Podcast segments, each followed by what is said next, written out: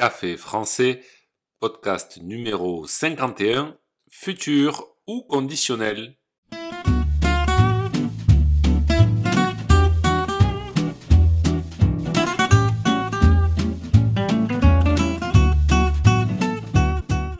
Bonjour chers auditeurs, bienvenue sur Café français, le podcast quotidien pour apprendre le français. Comment allez-vous en ce lundi? Pour ce premier jour de la semaine, je vais répondre à une question que se posent souvent mes étudiants. Dois-je utiliser le futur simple ou le conditionnel présent? Pour vous entraîner, sachez que des exercices et la transcription du podcast sont disponibles sur le site internet caféfrançais avec c'est parti, prenez un café et parlez français.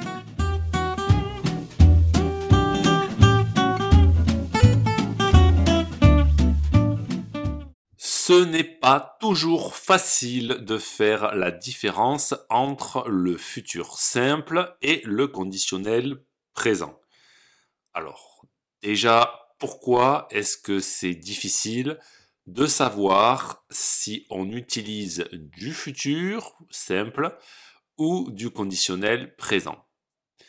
Tout simplement parce que ça se ressemble beaucoup et des fois on entend la même chose.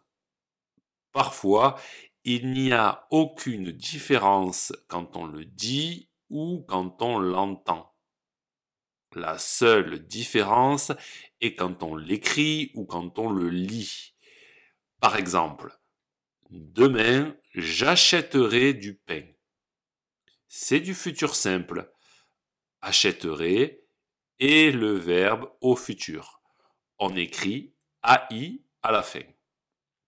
Par contre, quand je dis si j'ai faim, j'achèterai du pain.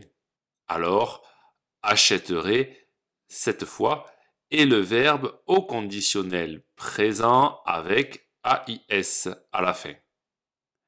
On le prononce pareil que achèterai au futur. Le S à la fin de achèterai au conditionnel présent est muet, on ne l'entend pas. Donc, vous comprenez que ce qu'on entend ne nous aide pas trop. Bon, alors, quand utilise-t-on le futur simple? Je vais aller vite parce que j'ai déjà fait des podcasts sur ce sujet. Le futur simple sert à parler d'une action à venir. Par exemple, samedi, j'irai au cinéma. Le conditionnel présent sert à exprimer une hypothèse un souhait ou une condition. Par exemple, j'irai bien au cinéma. Ici, c'est un souhait. Je souhaite aller au cinéma. Pour le dire autrement, le futur, c'est pour parler de quelque chose qui va se produire dans le futur et le conditionnel, c'est pour parler de quelque chose dont on n'est pas sûr que ça arrive.